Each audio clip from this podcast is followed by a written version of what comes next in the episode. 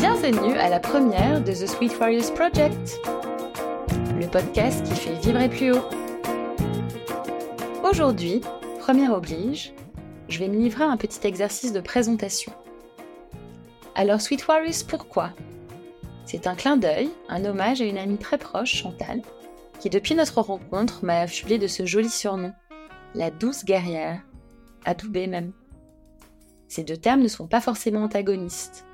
On peut être doux et fort, on peut faire face à l'adversité, ne pas devenir aigri, on peut traverser des moments très sombres et choisir de devenir encore plus lumineux, tout en embrassant et apprivoisant ces ombres, et passeurs de messages qui deviendront des bouées de sauvetage pour d'autres. Mon ami s'y connaît en matière d'épreuves et de badasserie. Une badass, c'est une personne aguerrie, avec une grande force et un caractère bien trempé. Une dure à cuire, alors on va dire une douce à cuire. Mais dans son cas, on peut parler de résilience en titane et d'une résilience plutôt joyeuse. Ah oui, ici on fera du franglais, du portugnol. La langue est un véhicule, pas une barrière. Certains de nos invités seront francophones, anglophones ou autres et seront traduits. Pourquoi projet? Mon projet, c'est de prendre un peu l'espace public à travers mes invités.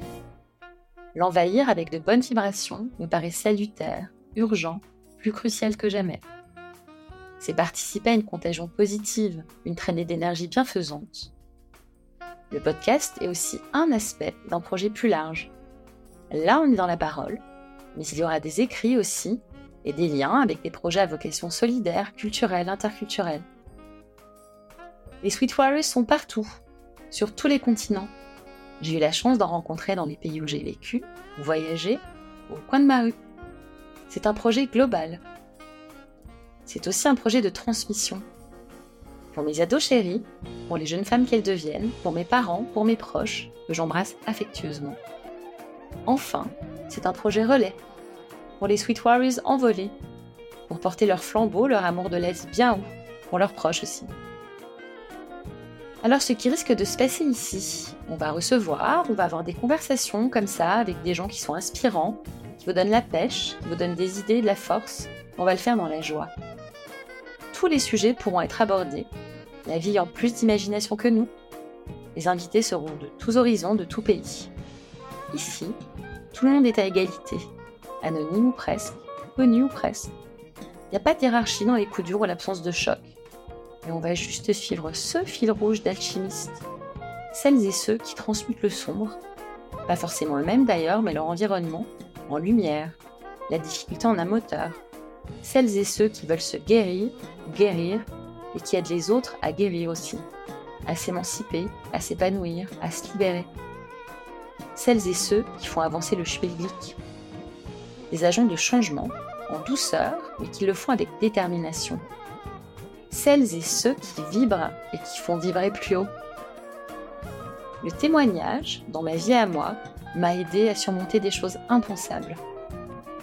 Le fait de savoir que je n'étais pas seule, le fait de savoir que d'autres que moi avaient réussi à gravir leur Everest personnel, l'adversité, la maladie, la perte, les choses de la vie comme on dit, et avaient réussi à traverser, puis à transformer tout ça pour en faire quelque chose de lumineux, de porteur, moi ça m'a aidé et je sais que ça aide pas mal de gens.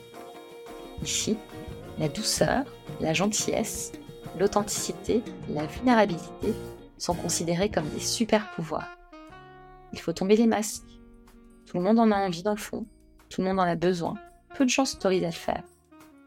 Ce sont ces gens qui osent, qui parlent à cœur ouvert, qui nous font ce cadeau que j'ai envie d'écouter et de vous faire écouter, pour vous inspirer, vous émouvoir, vous donner du courage et des tuyaux pratiques aussi et vous aider à mettre un pas devant l'autre. Et comme l'une de mes prochaines invitées, Amandine Roche, me l'a déjà dit, c'est le principe du tir à l'arc. Parfois on recule fort fort le coude, et plus on recule, plus on est propulsé plus loin après, et souvent plus en ligne avec ce qu'on doit faire dans sa vie. Et puis on va s'amuser aussi, hein. on va faire appel à tous nos sens, on va se cultiver, car la musique, la beauté, l'art, la poésie font partie de mon kit de survie à moi et je suis une partageuse. Bienvenue ici.